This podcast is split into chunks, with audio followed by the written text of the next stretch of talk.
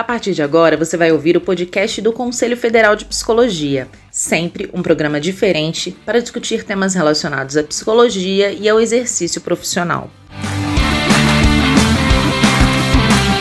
No episódio de hoje, você vai ouvir o diálogo especial que debateu os impactos da pandemia para a população indígena.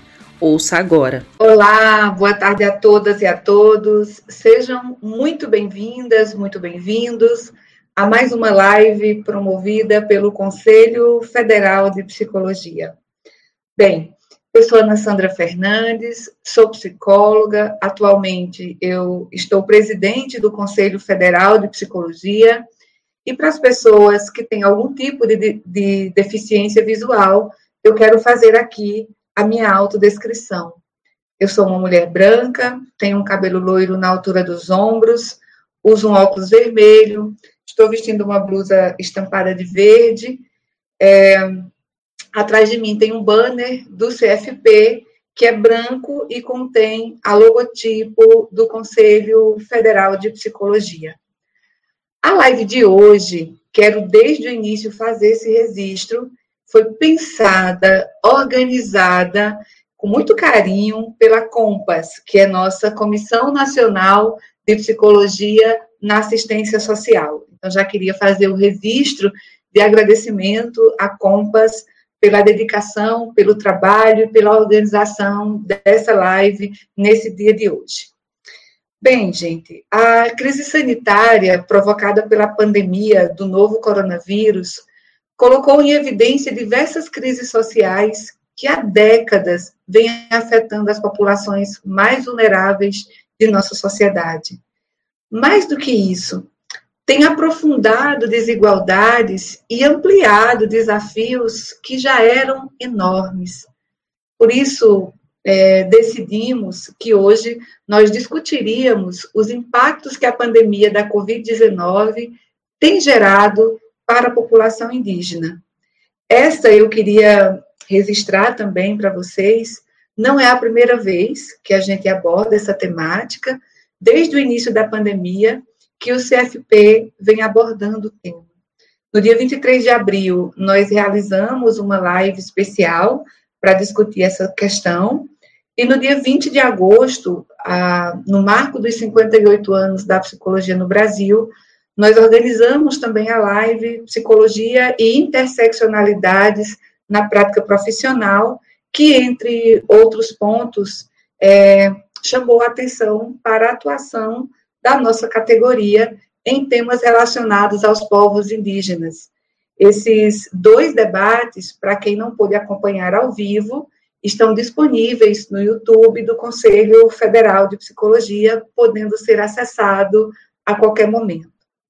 Bom, embora essas duas lives tenham sido assim extremamente importantes, nós consideramos indispensável retomar o debate com o objetivo de aprofundar algumas questões. Dessa vez, discutindo o papel e a atuação da psicologia junto às populações indígenas na perspectiva das políticas sociais, tendo em vista o quanto tem se agravado o quadro em relação às populações tradicionais. Bem, queria fazer um registro e um destaque, né? Conforme o censo SUAS de 2019, é, nós somos aproximadamente 24.800 psicólogos e psicólogas atuando na política de assistência social em todo o Brasil. Nós temos, portanto, muito a contribuir com o nosso trabalho diante desse tema. E aí, um primeiro desafio que se coloca é o real dimensionamento de indígenas que testaram positivo para a Covid-19 e quantos perderam a vida para a doença. O problema da subnotificação também atinge essa, essa parte da população. Segundo aponta o CIMI, que é o Conselho Indigenista Missionário, a CESAI, que é a Secretaria Especial de Saúde Indígena, é, não tem contabilizado os casos e nem os óbitos de Covid-19 entre indígenas que vivem em contexto urbano. No esforço para tentar reunir esses dados, a Articulação dos Povos Indígenas do Brasil, a, a PIB, desenvolveu uma metodologia na qual soma dados informados pela CESAI e os números apurados pelo Comitê Nacional de Vida e Memória Indígena, sendo essa coleta de dados descentralizada por meio de articulação de diversas organizações indígenas de base que compõem a APIB. Esses dados eles são atualizados diariamente e hoje no site da APIB constavam 38.124 casos confirmados e 866 indígenas mortos pela Covid-19, afetando 158 povos. Outro desafio que se impõe nesse contexto é o aumento das invasões às terras indígenas, que conferem risco extra de contaminação de aldeias e povos inteiros.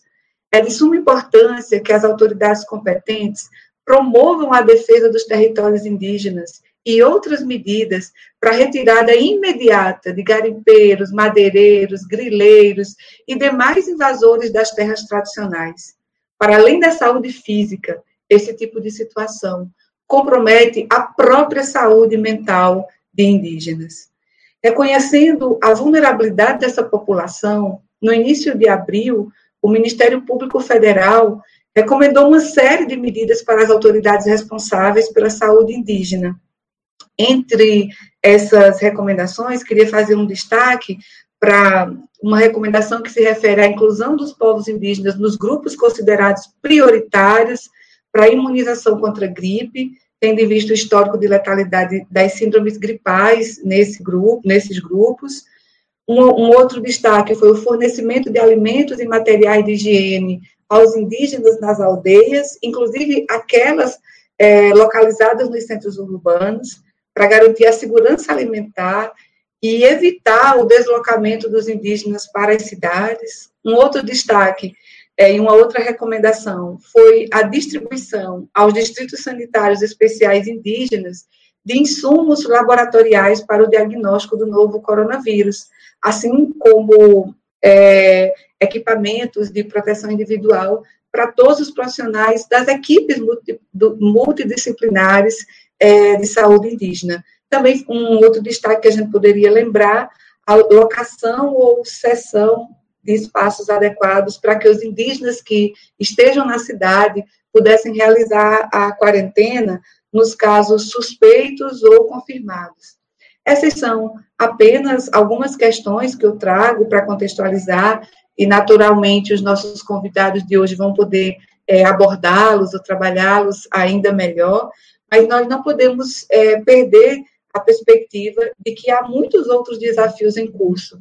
Para além da pandemia, as ameaças se intensificam e incluem questões ligadas ao direito ao território, ao aumento do discurso de ódio, ao racismo institucional e ao avanço do agronegócio sobre os territórios tradicionais. São muitos os desafios e todos, em certa medida, fragilizam o aspecto psicológico dessas pessoas. E aí a gente poderia se perguntar como é que a psicologia, enquanto ciência e profissão, pode contribuir.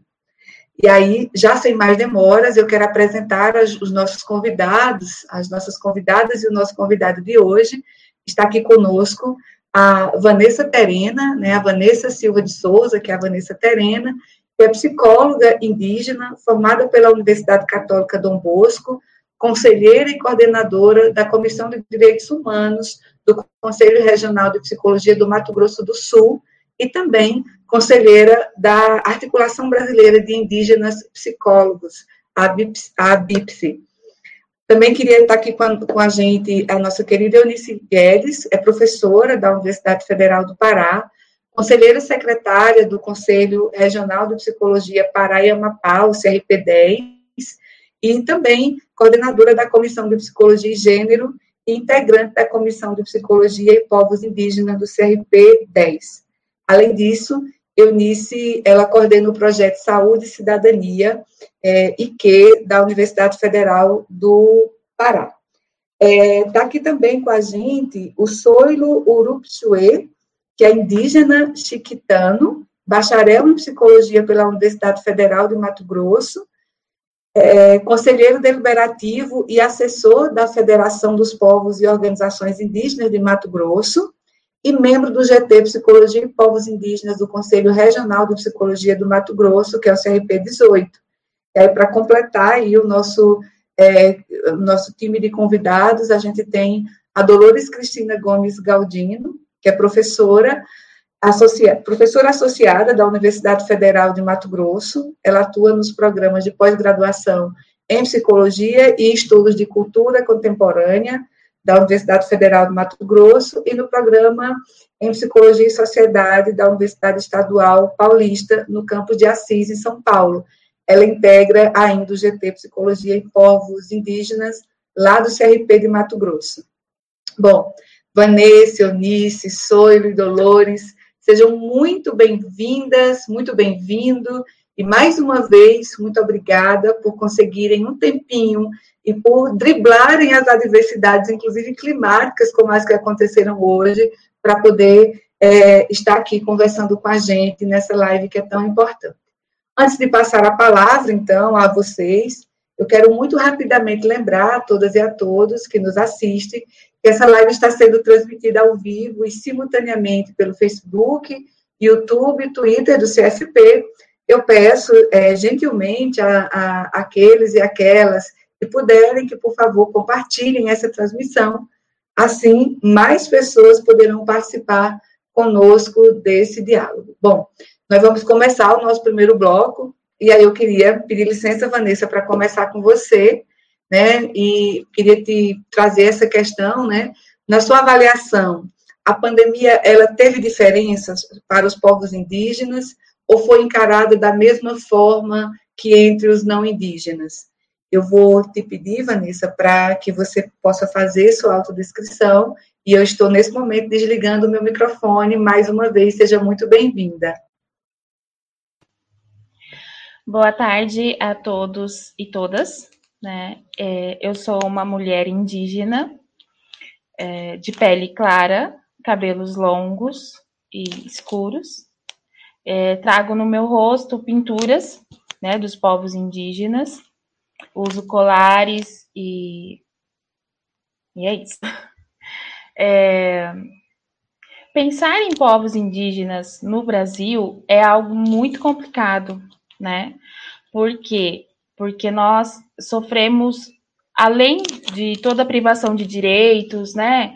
É, toda a perseguição e o genocídio, o etnocídio desde 1500, né? Desde o do roubo das nossas terras, é, hoje eles são intensificados, são escancarados, porque todo mundo sabe o que acontece com os povos indígenas do Brasil, né?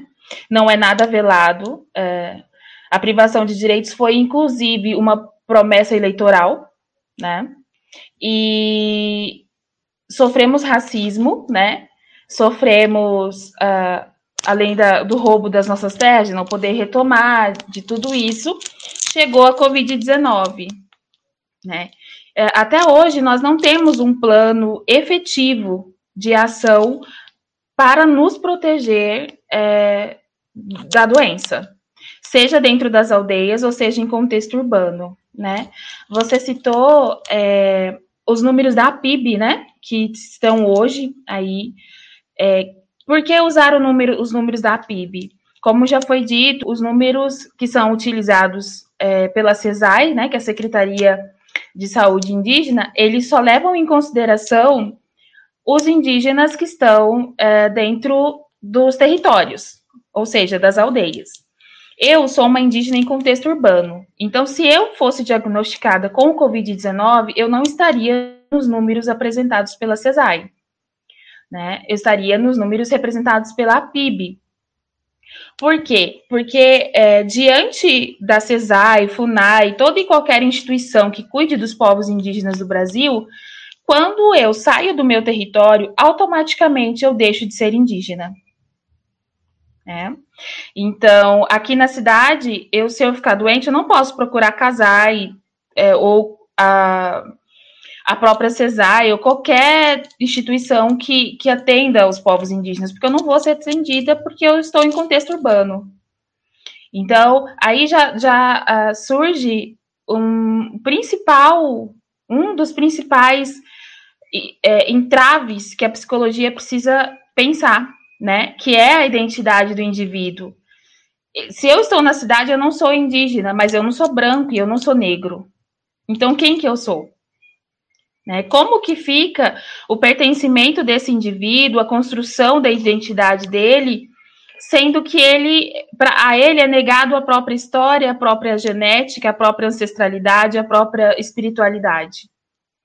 Né? Então a Covid-19 ela chegou é, explicitando muita coisa na sociedade dos, é, brasileira, né? Aqui mesmo no, no Mato Grosso do Sul, é, eu, posso, eu peço licença, né, para citar o povo Guarani Kaiowá, é, né, na Grande Dourados, onde eles têm que andar um quilômetro para ter acesso à água potável. Então, quando você fala, ah, vamos lavar as mãos, vamos higienizar, vamos. Se você vai usar máscara de pano, é, tem que lavar de tal forma. E como explicar isso para pessoas não, que não têm acesso à água potável? Né? É, é, sofreram ataques racistas na cidade, porque eles não têm essa opção de ficar em casa muitos indígenas não tiveram acesso a, aos planos né, de auxílio emergencial. Então, eles tiveram que sair para vender os seus produtos, né? Para trabalhar, enfim. E sofreram ataques em redes sociais grandíssimos, né? Então, uh, pensar a Covid-19 para os povos indígenas, esse é um pequeno exemplo que eu dei, é, ela e com o advento da internet, onde tudo fica muito rápido, onde fica tudo muito é, gritante, é isso. Além de todas as privações de direitos que não são de hoje, porque no Brasil nunca teve um. O Estado nunca pensou nos povos indígenas. É, além de toda a privação de direito até hoje, uh, a nossa invisibilidade ela está muito mais gritante. Né? A nossa negação da nossa identidade, o racismo institucional, o racismo dentro da sociedade. E isso ficou muito mais gritante com a Covid-19.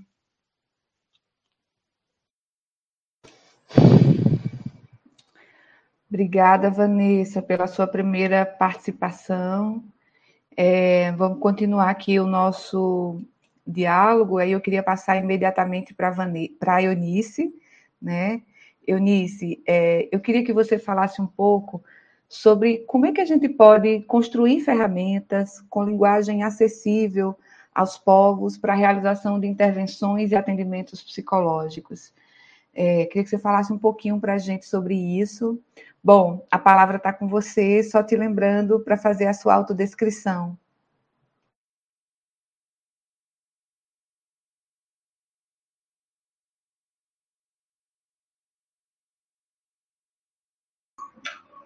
Boa tarde, obrigada pelo convite. Eu sou Eunice, sou uma mulher branca de cabelos castanhos escuros, aqui um pouco abaixo dos ombros, uso óculos, estou num ambiente com uma parede branca atrás, em que aparece um pouquinho uma ponta da minha estante e uso uma blusa azul escura e um colar indígena de um grupo tucano do Amazonas. Eu queria inicialmente é, registrar a minha, meu sentimento e o meu respeito é, a todos os anciões e anciãs que tombaram desde o início dessa pandemia. Eu moro numa região da Amazônia, aliás, todos aqui moramos na Amazônia, e desse quadro que a Ana Sandra registrou, quase 700 dos indígenas e das indígenas que morreram são da Amazônia, dos estados da Amazônia. 691 faleceram por. Então, nós estamos no século 21 com o processo de genocídio, de etnocídio e de ecocídio nesse país, principalmente na conjuntura que a gente vive atualmente. Eu queria registrar e homenagear amigos que partiram, e em nome do Warini Aikewara, que se foi, que foi quem, com quem eu aprendi a respeitar os povos indígenas. Eu acho fundamental que a gente pense na psicologia em instrumentos que respeitem a cosmogenia e a cultura, as práticas culturais, as práticas sociais, espirituais dos diversos povos que habitam hoje o Brasil. É, quando o Brasil foi invadido, havia mais de 8 milhões de povos e de povos e de pessoas indígenas nesse país. Hoje a gente não tem nem um milhão de pessoas indígenas, com mais de perto de 300, ao mesmo tempo que a gente tem quase um milhão, nós temos uma diversidade imensa. E essa diversidade, nós, da psicologia, muitas vezes não compreendemos no nosso trabalho. Então, como pensar nós, numa intervenção, em qualquer política que a gente esteja inserido, seja na, na rede de apoio psicossocial, seja na, na rede de atenção né, em saúde, seja no, na, no CRAS, no CREAS, seja na educação, seja em qualquer dessas políticas, como que a gente vai tratar e vai lidar com essa diversidade. Não existe, então, para pensarmos numa intervenção da psicologia ou de qualquer outra categoria ou profissional, não existe um único indígena. E essa é uma questão que a gente tem que se fazer presente. E que nessa pandemia, inclusive, se fez muito presente quando, no processo de falecimento, né, os rituais de luto de muitos indígenas falecidos não foram respeitados pelos, pelos diversos profissionais ou serviços que acolheram e que é, providenciaram o enterro desse indígena. Muitos, como é o caso dos chicrins de Paraopebas, aqui do Pará, tiveram que entrar no Ministério Público para garantir o retorno do corpo dos indígenas chicrins que morreram na cidade de Marabá. É, é muito interessante o artigo do, do, e o registro do Justino Rezende, indígena Tuiuca, que fala exatamente dessa diversidade. Então, para a gente pensar numa intervenção ou qualquer trabalho, nós temos que, no local onde a gente for fazer um trabalho, pensar na, numa cartografia, num levantamento que, tra que trace a diversidade desses povos, as práticas culturais, as práticas espirituais, os, os cuidadores e cuidadoras que existem nessa terra indígena e nesse povo com quem a gente vai trabalhando, e principalmente quais as tecnologias que esse povo já tem dentro de si, na sua comunidade, para poder resolver e trabalhar a questão do sofrimento físico e do sofrimento psíquico.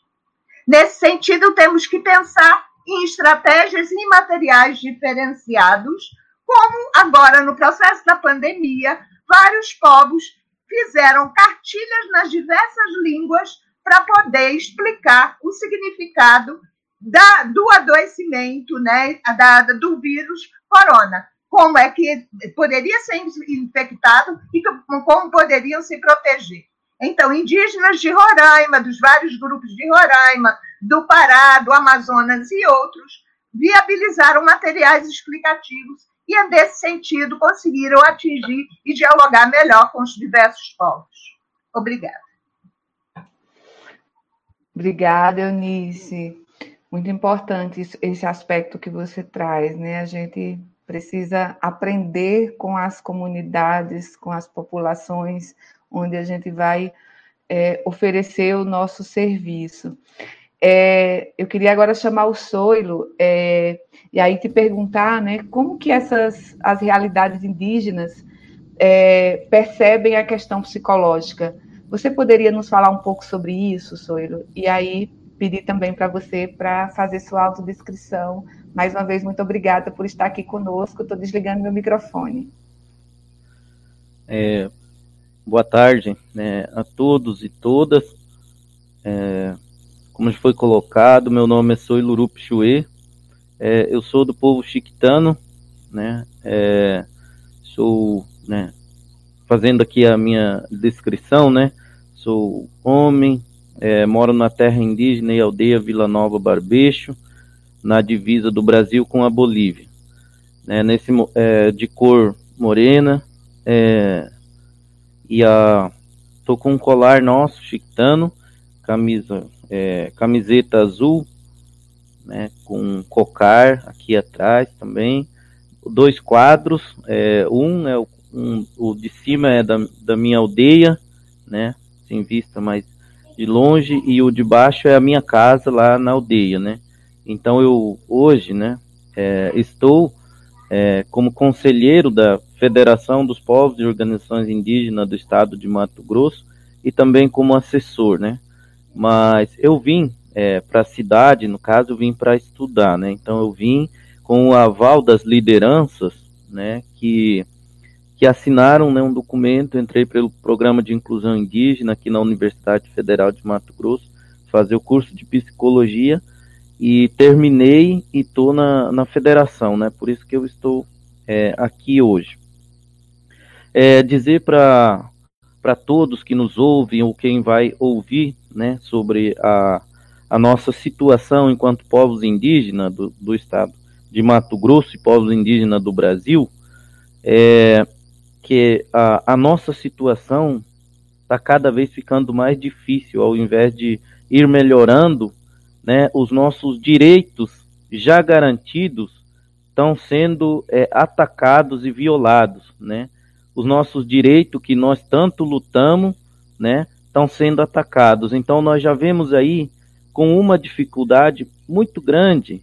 Eu venho é, lutando, né, tanto quando estava dentro do território quanto é, aqui, né, no morando aqui na, em Cuiabá, na cidade, venho lutando para que a gente consiga, né, é, tá assegurando esses nossos direitos de uma forma que amenize essa dor e esse sofrimento para nossas lideranças, para, para nós para nossa geração e para gerações futuras, né? Porque é, nós precisamos é, levar em consideração. A gente fica pensando é, o que será das futuras gerações indígenas se ninguém é, trabalhar, né? A, a essa questão do, do direito já garantido que vem sendo é, violado e atacado.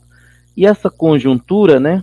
Ele vem antes da pandemia, ele já vem acontecendo, né? Essa, essas violações em, em é, nas, tanto com a morosidade na questão da, da demarcação, a paralisação mesmo nas demarcações, quanto as violências nas retomadas que estão acontecendo, né? Então, é, o que eu vim sempre trabalhando é como que nós podemos é, pensar, né, as políticas para dentro dos territórios e principalmente na questão do, do conselho, né, de, psicologia, seja o federal, seja o, o regional, né? No nosso caso aqui, o CRP 18, é, como que nós podemos contribuir, porque as que existem e que estão é, sendo é, atacadas, né? Elas não contemplam, a, de fato, a, a real demanda que vem de dentro dos territórios, né? Como pensar uma liderança que durante essa pandemia né, que veio para completar essa nossa situação de dificuldade, como é que uma liderança não consegue dormir numa retomada? Eu estive nas retomadas também, eu sei como é, é estar ali a, o, o, tempo todo, o dia todo, a noite todo, 24 horas, é, sem conseguir dormir, no desespero, no sufoco, sendo que a Constituição nos garante, de fato, né? Mas pelo que eu vejo agora com essa questão do, da retomada ao marco temporal, é, parece que estão querendo de fato rasgar a Constituição, né? E nós não, nós não podemos é, fechar os olhos e deixar é, que esse genocídio aconteça né, conosco enquanto é, povos indígenas. Né? Então eu trago aqui a demanda do Mato Grosso, a demanda dos povos indígenas do Brasil, que no estado de Mato Grosso tem 43 povos, é, mais de 800 né, em todo, todo o Brasil, e, e nós estamos precisando de fato é, de mais é, políticas que assegurem, mas não só assegurar, mas que contempla também é, na base, né? Então, nós, povos indígenas, estamos é, nesse momento precisando desse, desse apoio de todos, né? Dessa soma, porque nós estamos vendo essa questão da, da digamos que uma desumanidade está acontecendo, ao invés da gente estar é, tá sendo mais seguro, nós estamos é, morrendo, né? Então, é, eu trago aqui para concluir né, nesse, nesse bloco é a situação das demandas psicológicas dentro dos territórios indígenas. Precisamos trabalhar isso urgente.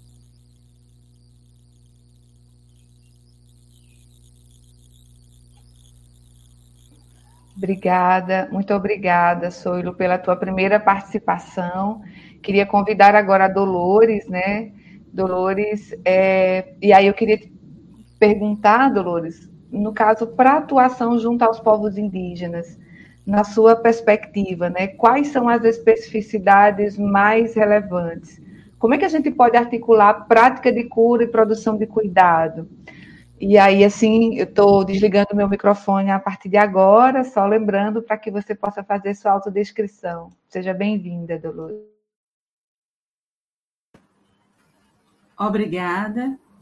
É, eu sou a Dolores Galindo, eu tenho a pele branca, é, os cabelos cacheados na altura do queixo, uso um vestido vermelho, tenho atrás de mim uma estante com livros e com é, alguns colares indígenas, cerâmica indígena e cestaria. É, agradeço a, ao convite é, eu queria começar, então, é, retomando também a dimensão do cenário que nós vivemos em Mato Grosso e que vivem os povos indígenas em Mato Grosso, que diz respeito às queimadas criminosas que ocorrem em Mato Grosso e também em Mato Grosso do Sul, enfatizando que essas queimadas elas não nascem dos territórios, já está comprovado que as queimadas elas partem de regiões externas aos territórios indígenas, é, os efeitos dessas queimadas é, sobre os territórios têm sido é, intenso e agravado as ações é, referentes ao Covid. Por que eu trago as queimadas? Porque as queimadas elas estão atualizando um dispositivo de extermínio que é o uso do fogo para a aniquilação dos povos indígenas, assim como foi feito durante é, período inicial da colonização. Então, hoje nós vivemos não somente é, o uso da bala, não é, da arma de fogo, mas também o uso do próprio fogo, queimando os territórios e queimando as casas e queimando as pessoas. Isso precisa ser dito.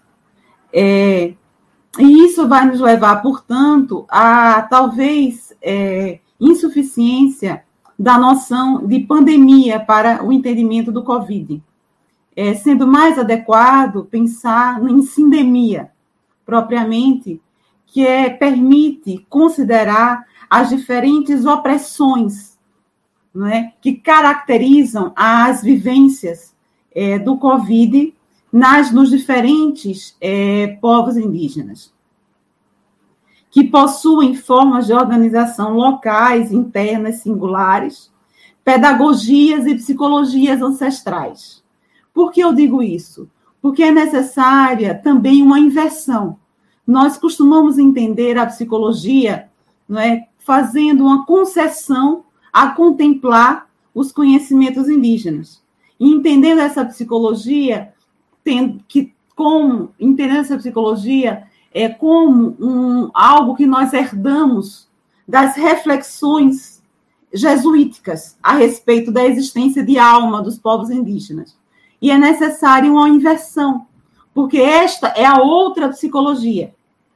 nós já tínhamos pensamento psicológico no Brasil.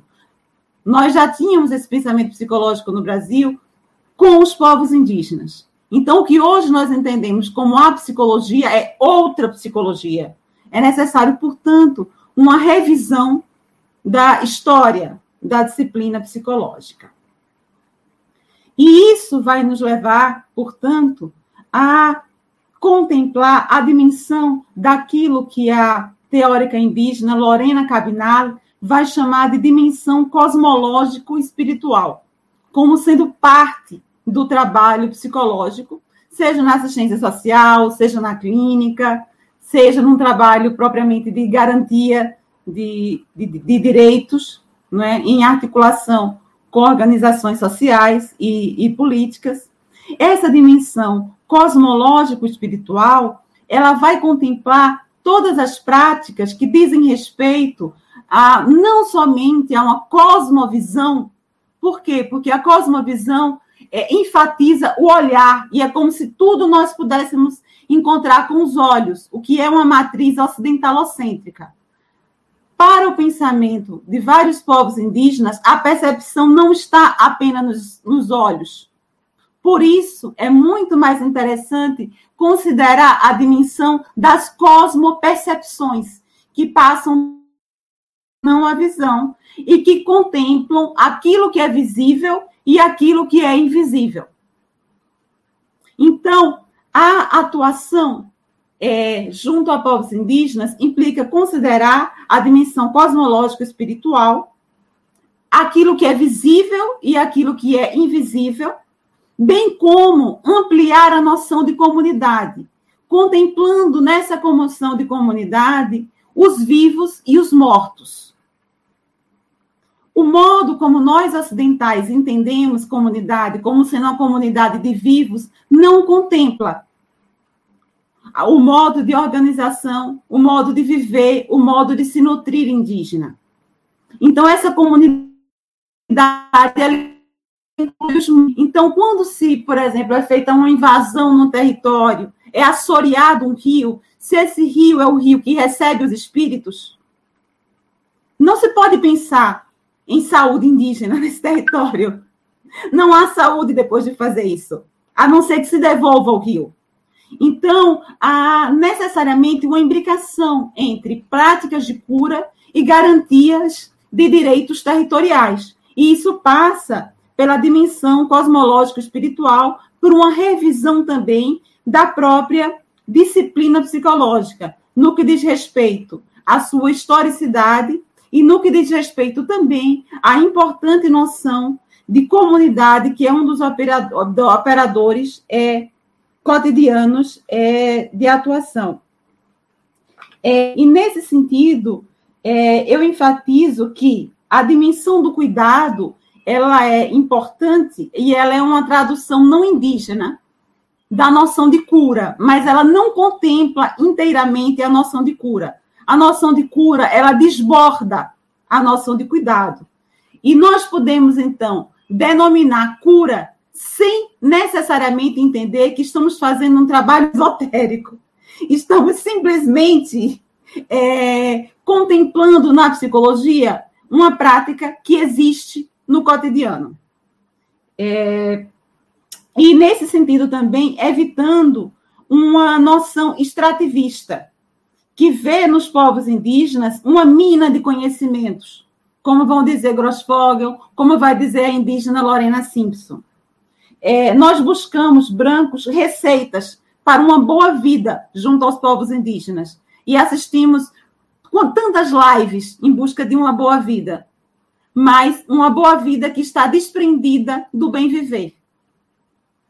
E sem a preservação do bem viver e dos territórios, não haverá essa boa vida, porque isso é permanecer numa lógica extrativista, é permanecer numa lógica que ignora as epistemes, as ontologias e as cosmopercepções indígenas. Obrigada. Obrigada, Dolores. Nós estamos é, finalizando o nosso primeiro bloco e vamos é, iniciar agora o segundo bloco de, de, de intervenções, de falas dos nossos convidados, cada fala com muitos elementos riquíssimos e importantes para que a gente pudesse fazer horas e horas de debate, né? Muito importante. E aí eu queria começar, então, esse segundo bloco. Queria começar esse segundo bloco chamando a Eunice para conversar. E aí, antes de passar para a Eunice, eu queria lembrar vocês que nos assistem que essa live, após finalizada, ficará disponível no YouTube do CFP. Esses debates e todos os outros que o CFP, CFP faz são debates públicos e podem sempre ajudar a construir caminhos para as respostas que estamos buscando frente a esses desafios impostos aí agora pela pandemia. E que riqueza é, foi esse primeiro bloco de debate, de, de, de apontamentos, e quão importante é discutir esses elementos, aprofundá-los. Então, vocês podem utilizar à vontade essa nossa live. Eunice, como que a gente pode construir e articular serviço de apoio e políticas para os vários povos, levando em conta o contexto de diversidade étnico-cultural que você trouxe tão importante, de forma tão precisa e importante na sua primeira inter, é, intervenção? Estou desligando meu microfone, Eunice.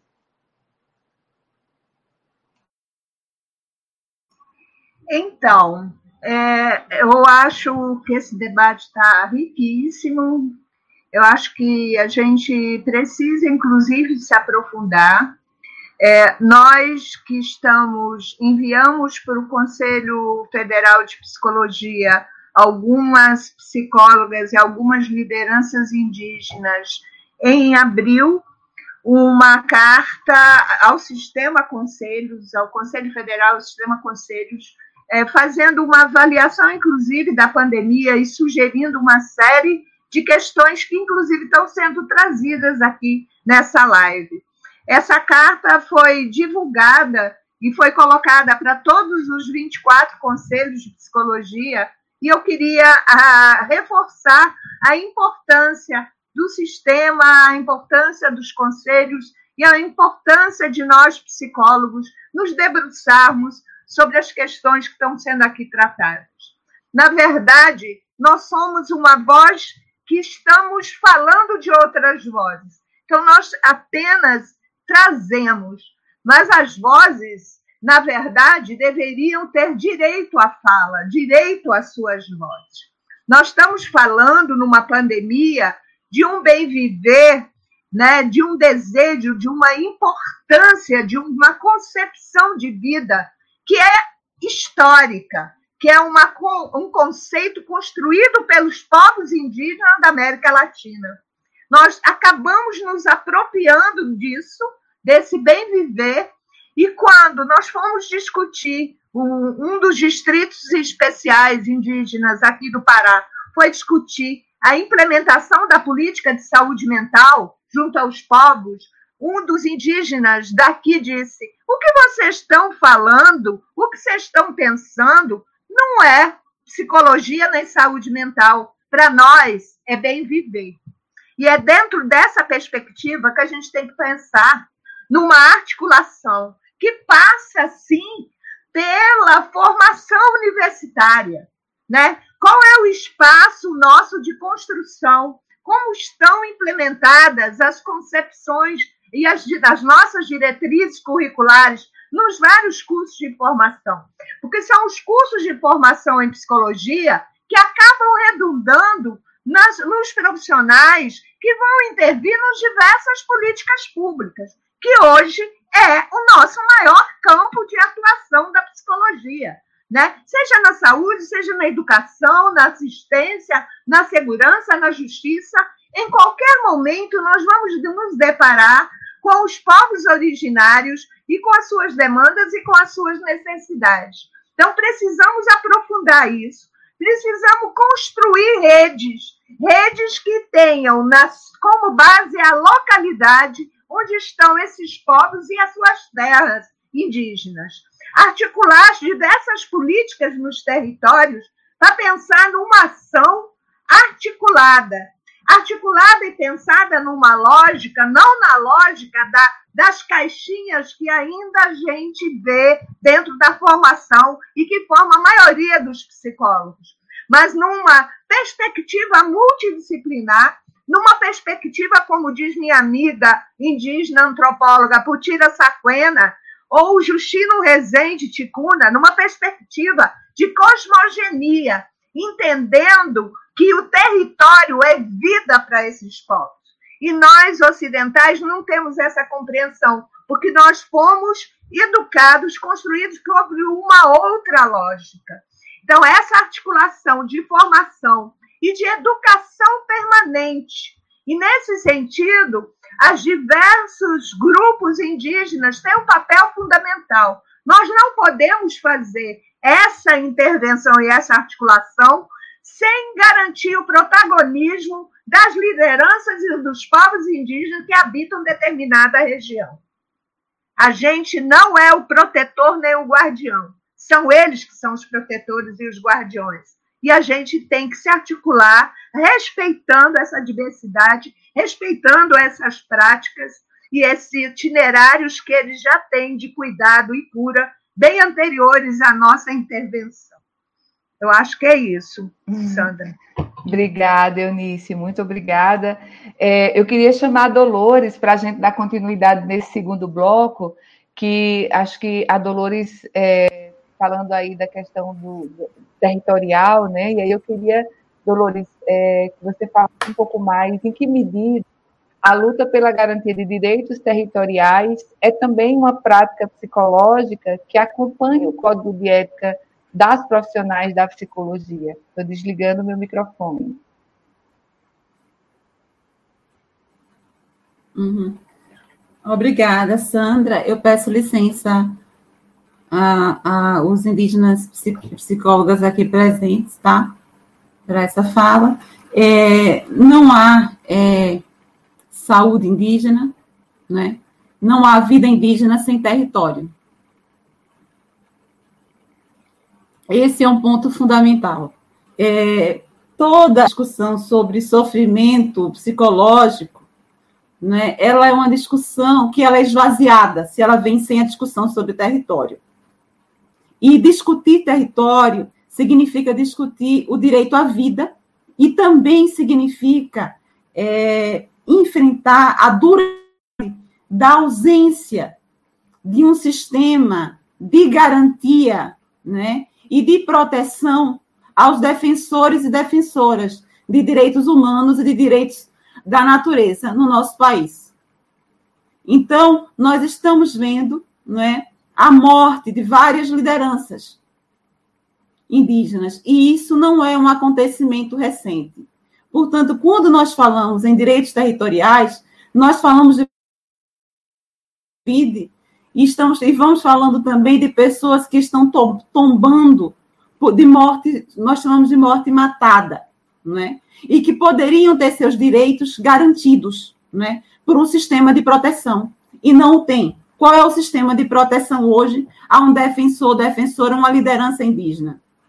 Isso é um ponto importante. Como é que nós, é, enquanto conselho, temos também um papel, ou podemos ter um papel né, de articulação com o Ministério Público para garantia desses direitos, principalmente quando nós estivermos aí com os profissionais psicólogos e psicólogas que estão atuando nos territórios e que também são ameaçados e ameaçadas. É possível para o Conselho Federal de Psicologia uma articulação com o Ministério Público nesse sentido? É possível aos conselhos regionais de psicologia?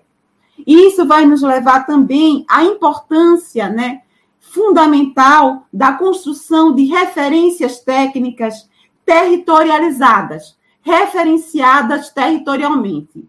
O que é que eu estou querendo dizer com isso? Eu estou querendo dizer que nós necessitamos avançar né, no caminho já bonito que vem sendo traçado pelo Conselho Federal de Psicologia e em que sentido? No sentido de que nós construamos referências técnicas em cada estado, considerando os povos daqueles estados. Essas referências técnicas também considerando é, os dispositivos de consulta estabelecidos pelos próprios povos indígenas. Essas referências técnicas, elas serão fundamentais para a garantia do nosso exercício. Não é? Por quê? Porque elas partirão desde os povos. E isso não se resume a convidar um indígena ou um indígena, mas a se articular com as organizações existentes nos territórios, as organizações de representação existentes nos possamos construir essas referências e também considerar aí os, os recursos necessários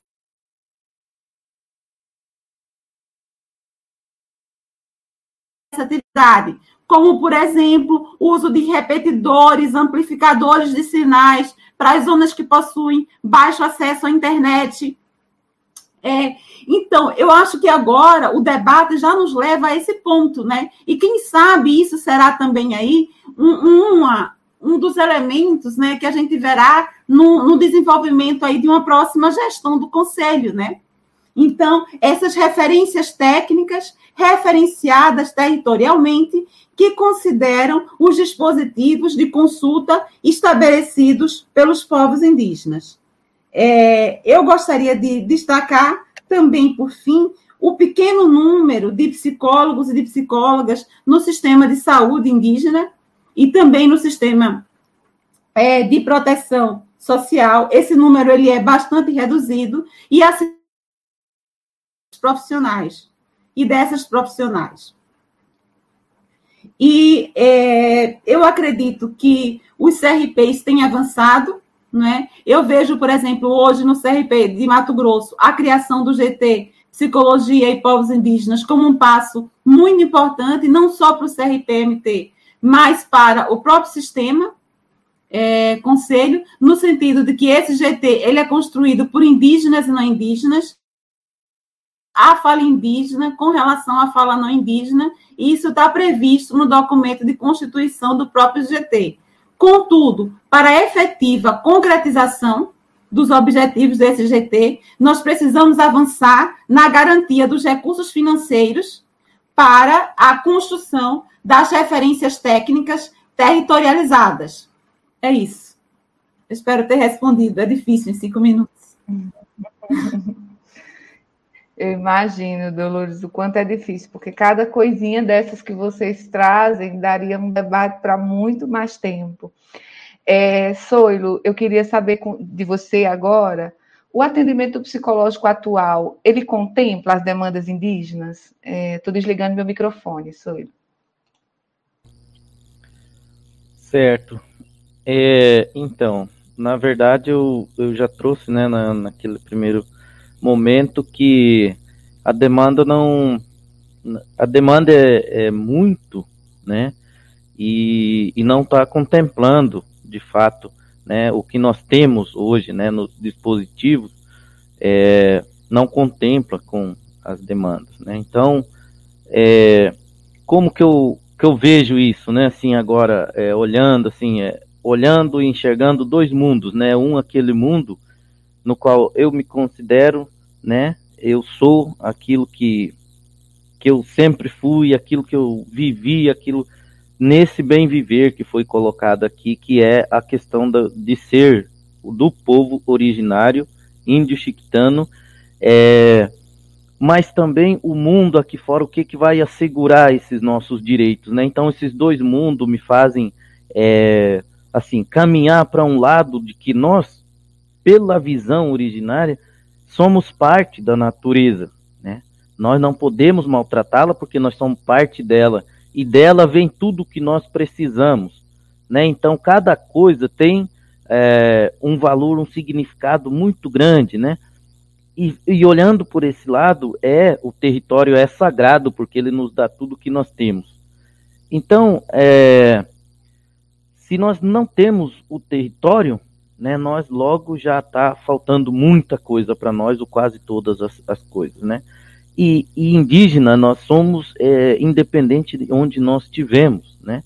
E espaços que ocupamos, né? Então isso tem que ficar muito, muito claro, né? Assim, para todos, para a gente poder conseguir enxergar como a partir de onde nós vamos poder é, fazer ações e onde nós vamos trabalhar e ter, fazer uma abertura para que possa entrar essa demanda, sabe? Porque está em falta, né? Não é que elas não existem, elas existem, mas ela está ainda em falta, né? Então, eu vejo durante essa pandemia é, como que nós é, conseguimos olhar 43 povos no estado de Mato Grosso e os povos no Brasil, cada um com a sua própria especificidade e como que nós vamos fazer esse atendimento se os povos não estão conseguindo nem é, ser atendido, nem é, fazer os rituais de luto. Como é que, como é que foi, como é que está sendo esse, o nosso luto durante esse período da pandemia? Nós não estamos conseguindo fazer o luto. E por isso, em muitos casos, estamos entrando na justiça para poder é, ver o corpo. E nós não ainda que o corpo vai para dentro do território, chegando lá, nós não conseguimos abrir, né? Nós não vamos né, infringir as leis, mas para nós fica tão difícil, tão doloroso, né? E, e aí chega um outro parente, né? Nós temos aqui 50 mil indígenas no estado de Mato Grosso, querendo uma resposta. Olha, vocês têm que nos ajudar, vocês têm, nós temos que fazer os nossos rituais e nós sentimos assim, sabe, é, sem pernas para poder é, atender essa demanda. Outros simplesmente é, entram em contato com muito desespero, com muito pavor, né? Então, assim, sabe, um, uma situação e que não vem durante essa pandemia, ele veio numa sobrecarga muito maior esse sofrimento, né? Para nós. Então, perdemos lideranças grandes da Constituinte, lideranças que quando eles fazem essa passagem, né, é, eles vão estar junto com os nossos ancestrais, vão estar junto é, nos apoiando no que a gente for fazer, e que fizeram parte, né, enquanto estiveram aqui né, na Terra, junto com a gente nessa luta e que conseguiram, inclusive, assegurar mas só que eles partiram, uma dor muito grande. Os nossos anciãos estão partindo, né, com esse Covid, né? Então, é, muitas vezes a gente não encontra palavras aí é, para poder a família enlutada ficar tranquilo, né? Então, é, nós pensamos no, nesse GT, eu, eu vejo o avanço que está é, acontecendo, mas nós precisamos é, é, firmar isso de fato né, dentro do, do, dos conselhos e que nós possamos enxergar é, é, os povos indígenas com esse diferencial, sabe? Com, porque não tem como pegar o, uma pessoa de dentro do território e trazer aqui e achar que vai ser igual todo mundo, não é, sabe? Porque ele tem uma forma de ser, de fazer e de viver específico que é dele. Né? Então, eu acho que só é, esse debate, essa, é, esse nossa, nossa live aqui, já tem muita coisa a, a contribuir. Para mim está sendo muito rico, né? Até contribuir e ouvir vocês. Então, é que nós possamos é continuar firme, né? É, com essas ações voltadas aí é, para a saúde mental dos povos indígenas. Queria dizer para você, Soilo, e para todos vocês que para mim é um grande aprendizado e eu fico muito feliz de poder ter essa oportunidade de aprender com cada um de vocês. E aí, Vanessa, para encerrar o nosso segundo bloco, queria que você viesse é, conversar com a gente né, sobre como é que a psicologia é, pode auxiliar nesse enfrentamento junto aos povos indígenas. Né? Estou é, desligando meu microfone. Sim, a, a psicologia ela tem, eu costumo dizer primeiramente, né, me tornar psicóloga e desenvolver a minha identidade como uma mulher indígena me deu os dois maiores amores da minha vida, né, que é a minha identidade e a minha ciência. Porém, é, é muito conflitante também, né, porque assim como o parente Soilo falou, né, teve toda a, a fala dele, a psicologia não dá conta das especificidades dos mais de 305 povos do Brasil, né? Desses 305 povos, são mais de 270 idiomas dentro do território brasileiro. Então, assim, é, é muito complicado como psicóloga olhar para os meus parentes e perceber que a psicologia ela chegou no Brasil, uma ciência branca europeia, e, e, não se apresentou aos povos indígenas, né? Que quando eu chego na minha aldeia, no IPEG, e pergunto para um ancião o que, que é a psicologia, ele não sabe. É, ele, isso aconteceu numa, num evento que teve, é, e ele me, me perguntou, me pediu uma dica, eu falei assim, ah, a gente escuta os sentimentos, né? A gente e dei alguns exemplos e ele falou assim: Ah, eu tenho. Eu falei, citei a palavra depressão. Ele falou assim: Ah, minha irmã tem isso. Às vezes ela tem que ir para o postinho muito rápido, ou tem que ir para a cidade mais próxima, porque ela toma remédio, até porque ela tem pressão alta. Então, assim, a gente, se chegar em alguns territórios e a gente conversar o que é realmente a psicologia e ouvir os povos indígenas, é, a gente vai perceber, nós vamos perceber que existe uma psicologia própria dos povos indígenas que não tem esse nome, né? Mas que a gente sempre falou sobre os nossos sentimentos, nós sempre pensamos é, sobre os movimentos dentro do, do, grupo, né, dos povos indígenas, dentro do, do contexto da, dos territórios, entre os povos, enfim, existe uma psicologia dos povos indígenas. Basta agora, e, e, e eu sempre é, acho muito importante dizer que a psicologia tem sim se sentado e é, se disposto a ouvir os povos indígenas, como está acontecendo aqui agora, né, comigo e com o Soilo. Nós já tivemos é, muitos aliados até hoje, né, que puderam estudar sobre os povos indígenas, que puderam representar, né, muitas vezes e agora o que a gente está percebendo é uma representatividade de, dos povos indígenas dentro do próprio conselho, dos próprios conselhos, né? Eu mesmo, como eh, conselheira do conselho aqui do Mato Grosso do Sul, é, tenho visto o quanto a psicologia anseia isso, né? É, entender, saber. Os conselheiros que, que, que eu divido, né, a plenária, assim, sempre estão muito dispostos a ouvir, a entender como que funciona isso, como que pode ser feito, que, que, de que forma é isso, né? Então, assim, quando eu me tornei conselheira e olhei para a prática da psicologia, foi muito assustador, porque em cinco anos de faculdade eu não me vi dentro da, da, da, da psicologia, dentro da própria academia.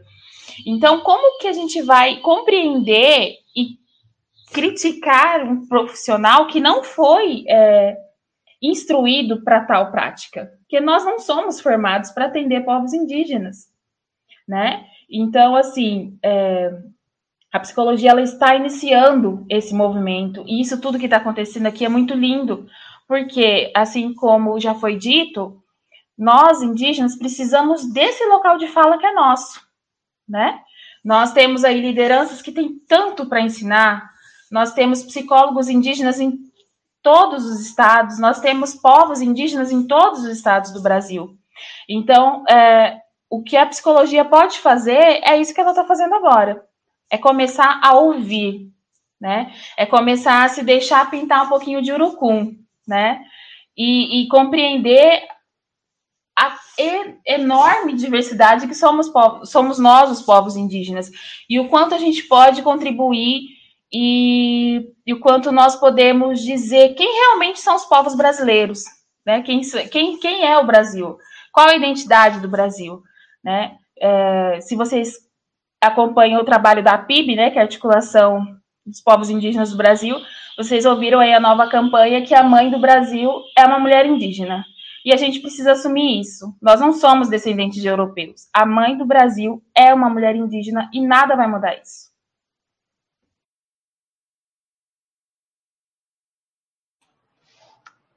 Obrigada, Vanessa, por, por essa oportunidade que a gente tem de poder escutar, né? Acho que é, é, é muito importante esse movimento de que a gente, todos nós, a, a psicologia brasileira, de que a gente possa ter essa abertura para construir junto é, a possibilidade de, de estratégias, de referências, para que a gente possa fazer esse caminho que não dá para não dá para ser algo que a psicologia poderia pensar, imaginar em fazer sem esse processo importantíssimo de abertura é, e, e, e, que de fato não pode ser feito só por nós, é, precisa ser feito por todos nós. É, gente, eu queria, a gente vai se encaminhando já para o terceiro bloco, né, de, que é o bloco das considerações finais, é, e aí a gente também está se encaminhando para o final da nossa live, e aí nesse momento eu vou devolver a palavra às nossas convidadas e ao nosso convidado, para que façam suas considerações finais novamente, e aí eu peço de novo a licença para inverter a ordem das falas. E aí, Soilo, eu queria convidar você para ser o primeiro a fazer as considerações finais nesse bloco. Estou desligando meu microfone.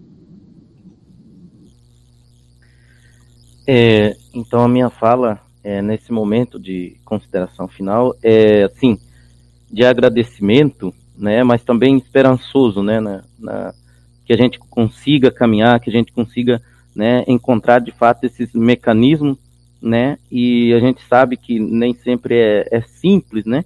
Mas eu quero agradecer aí pela oportunidade também da gente estar tá trabalhando o próprio é, CFP, né? Pela oportunidade, o CRP 18, né? Aqui nosso, to, a toda a equipe do nosso GT de Psicologia e Povos Indígenas aqui, que ele está avançando assim muito bem ainda que seja né, um início, mas ele tá, é, tem assim, um, um horizonte bonito né, para ser caminhado. Né? E eu vejo assim que nós é, vamos conseguir avançar é, dentro dessas questões. Né?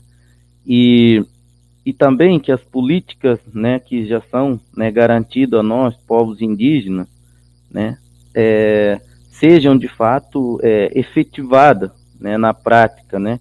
e que as equipes do, né, tanto da, da dos de seis, né, que atuam dentro do, do território indígena, né, é, fiquem de fato atentos, né, a, a, essas questões, porque de repente é, tem gente muito precisado e que não está abrindo a boca, mas está é, se expressando de alguma forma, né, pra, pedindo socorro, né, então, é, e, e, principalmente nesse período é, de pandemia, né, então, é, acredito que essa live foi muito rica, é um prazer de estar né, com todos vocês aqui fazendo parte, né, a presidente do, do CFP também que está aí é, dando essa oportunidade para nós e que nós possamos né, continuar firme nessas ações e mais uma vez fica o meu sentimento aí né, a toda a família que perderam né, algum indígena é, para pandemia, né?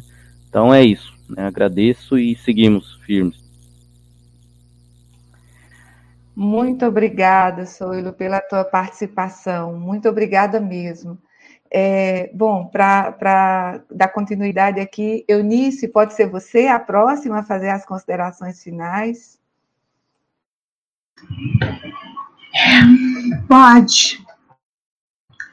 Eu estou muito emocionada assim, muito feliz com essa debate e com um sentimento de quero mais. Eu queria agradecer enormemente as contribuições de todos, de todas, fazer minhas as palavras do parente do Mato Grosso, porque eu também perdi muitos amigos e amigas nesse processo, amigos, inclusive, que em 1991, quando eu vim morar no Pará, me introduziram no que é ser um território indígena. E esse amigo faleceu de Covid, o Arini Aikewar.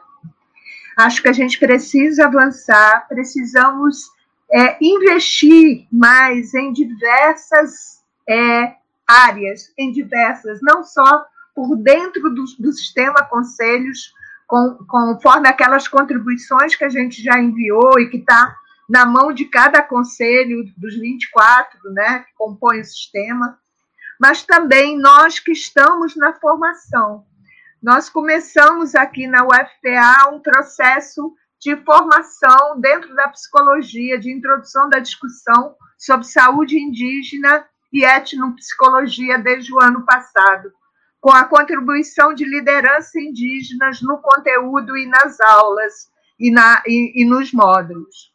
E eu acho que a gente precisa avançar, porque a psicologia, conforme vários ainda já disseram aqui, ela tem uma herança, ela é colonizadora, ela tem uma herança colonizadora como a ciência.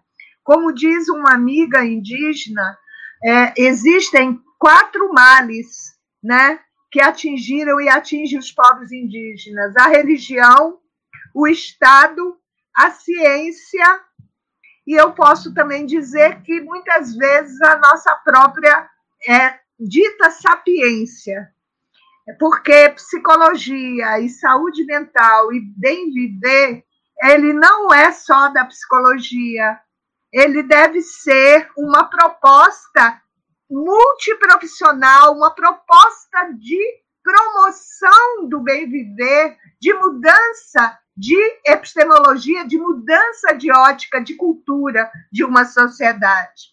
E eu acho que a gente tem que apostar nisso, e eu acho que a gente deve continuar continuar cada vez mais a aprofundar é, em cada pedacinho, em cada lugar, junto com as lideranças, garantindo e apoiando o protagonismo das lideranças, porque sem elas a gente não faz política nem garante territórios e direitos e garante vida nesse país.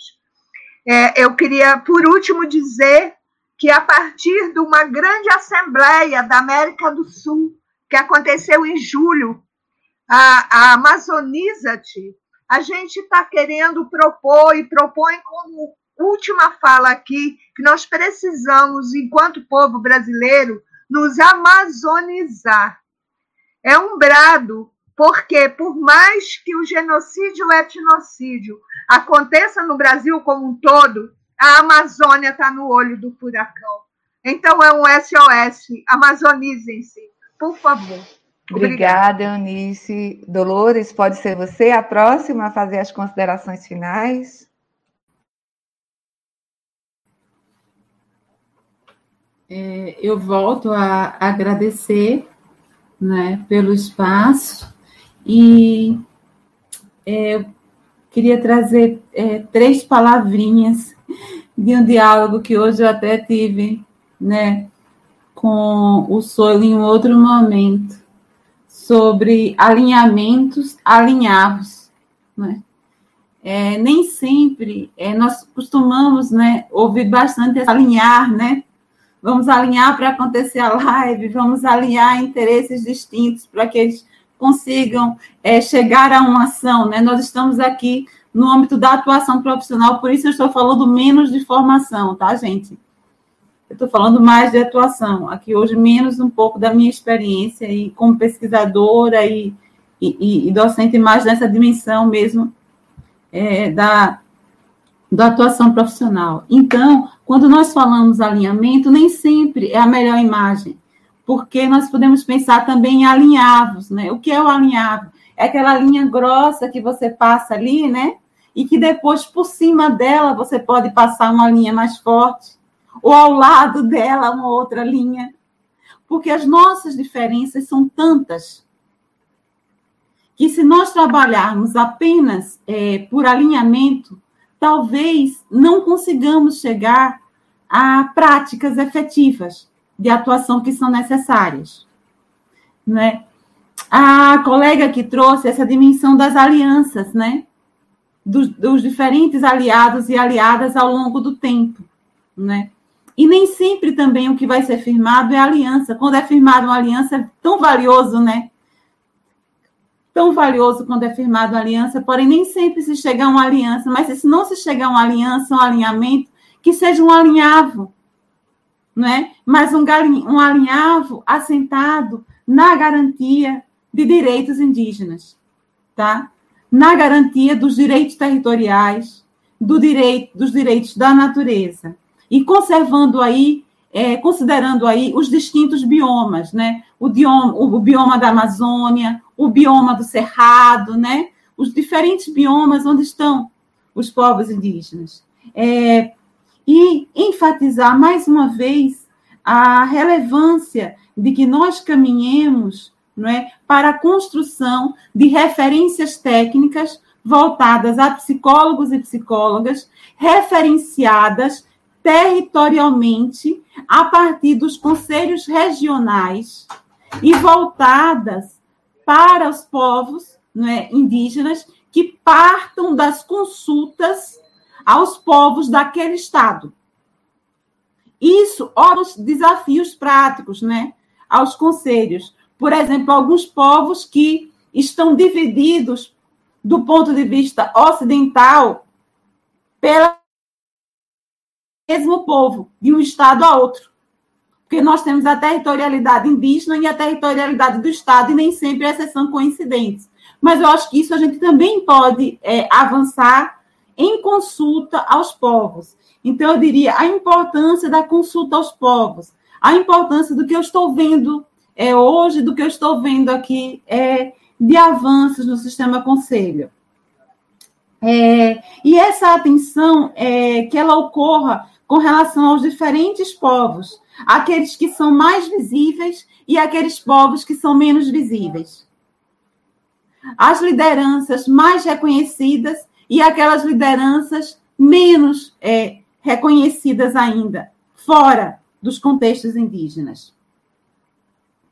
E isso vai levar, então, a uma política de assistência social é, efetiva. Isso vai levar a um cuidado em saúde efetivo. E é, a um necessário também diálogo entre os tempos da deliberação indígena e o tempo da deliberação não indígena. Porque nem sempre o tempo que nós não indígenas queremos impor é o tempo necessário a uma deliberação é, de um povo de acordo com o seu sistema de organização interna.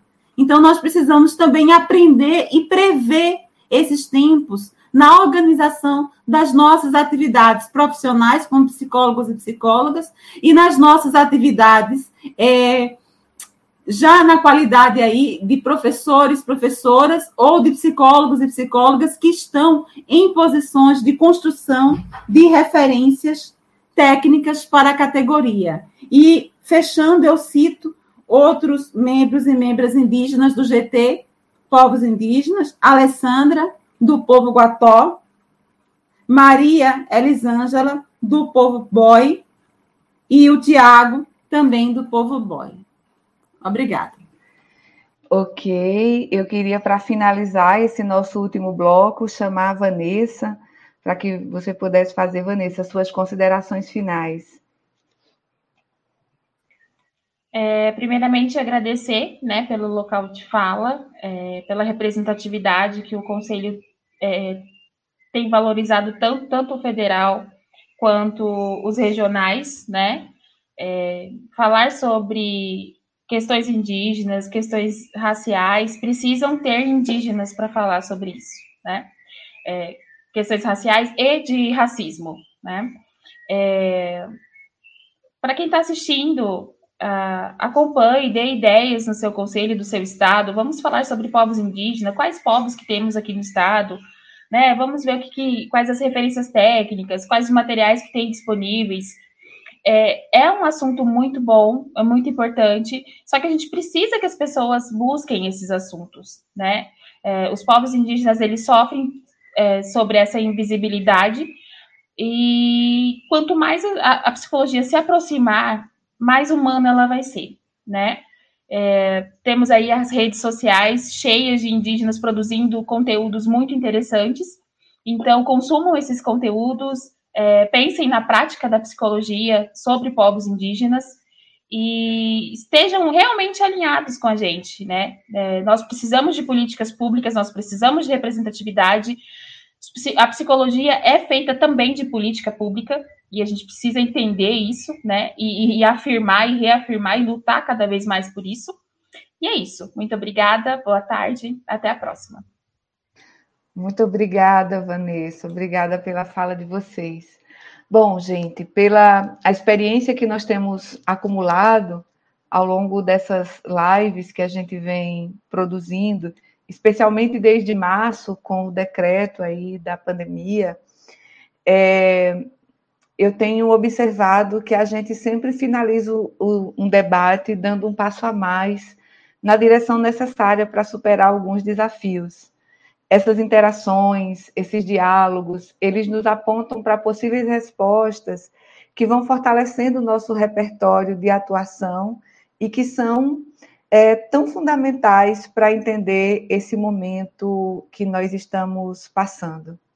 Eu quero dizer a vocês, né, é, Eunice, Dolores, Vanessa, Soilo, que esse debate de hoje foi extremamente rico, é, assertivo, necessário, e eu queria incluir aí, assim, muito emocionante, no sentido de, e eu me sinto realmente muito agraciada de poder escutar vocês, é, muito, muito, muito de coração. Obrigada pela disponibilidade de vocês para estarem aqui, pelas ponderações e por nos apresentar é, algumas várias dimensões né, é, dos desafios que a gente sabe que tem, muitos a gente sabe que tem, né? Quando a gente estava falando aí, vocês falavam né, da importância de que não tem como falar de saúde para os povos indígenas sem falar da questão do território, né? E tantos outros desafios que muitas vezes passam por a gente de forma despercebida.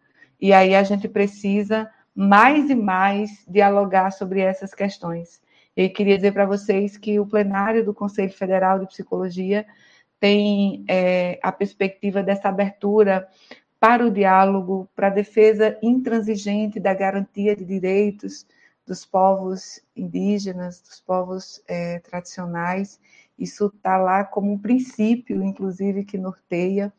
É, e aí queria deixar é, é em nome do plenário do nosso Conselho Federal de Psicologia, é, essa reafirmação, essa afirmação e essa reafirmação da nossa abertura e do nosso, do nosso desejo, dizer do nosso desejo e dizer da nossa força, no sentido de querer somar junto com vocês muitas possibilidades de ação, intervenção, mesmo reconhecendo que, enquanto autarquia, a gente também tem os nossos limites.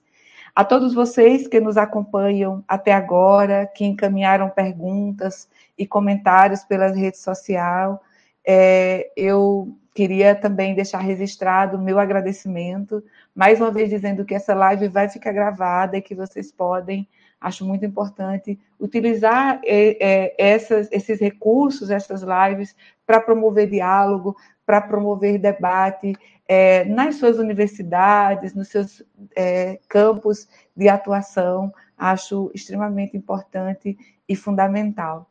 Bom, mais uma vez, muito obrigada a todas e todas que nos acompanham, obrigada a cada um dos nossos convidados. A gente é, se despede por aqui, reafirmando que todos sigam atentas e atentas ao Conselho Federal de Psicologia, pelo nosso site, pelas nossas redes sociais.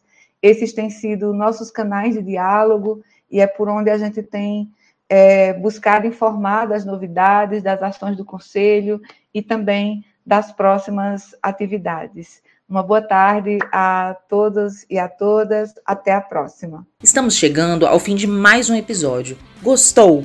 mande um e-mail para comunica@cfp.org.br e não deixe de acessar o site do CFP, site.cfp.org.br. Você também pode seguir o CFP nas redes sociais.